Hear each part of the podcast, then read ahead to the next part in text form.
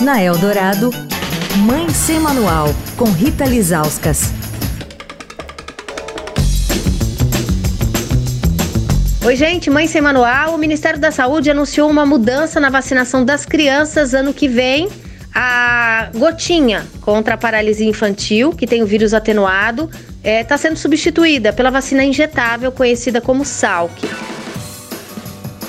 Dr. Renato Kifuri, que é presidente do Departamento de Imunizações da Sociedade Brasileira de Pediatria, está com a gente. Doutor, isso vai ser feito de forma gradativa. O que, que o Ministério da Saúde anunciou né, há alguns dias em relação à substituição da gotinha né, pela vacina da polio em formato de injeção? Olha, a maioria dos países do primeiro mundo já suspendeu o uso da Sabin, da polio oral, há mais de uma década. E o Brasil vem progredindo nessa suspensão.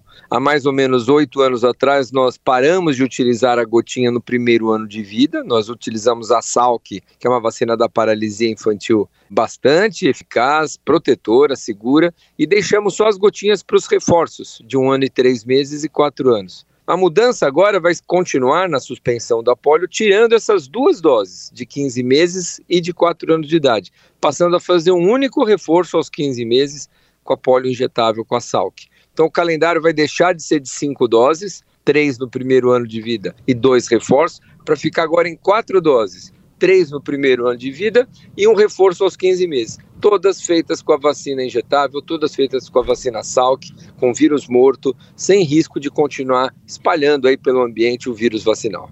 Toda criança nascida aqui no Brasil a partir de 2024 receberá quatro doses da vacina contra a paralisia infantil, aos 2, 4 e 6 meses, e um reforço aos 15 meses de idade. Essas quatro doses serão feitas com a polio injetável com vírus morto chamada Salk. Não mais utilizaremos a vacina gotinha Sabin oral.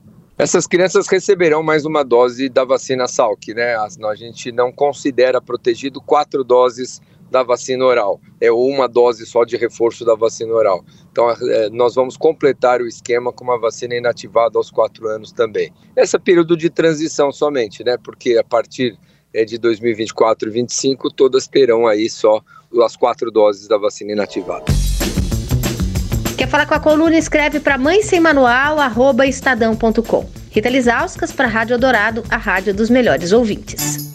Você ouviu Mãe Sem Manual, com Rita Lizauskas.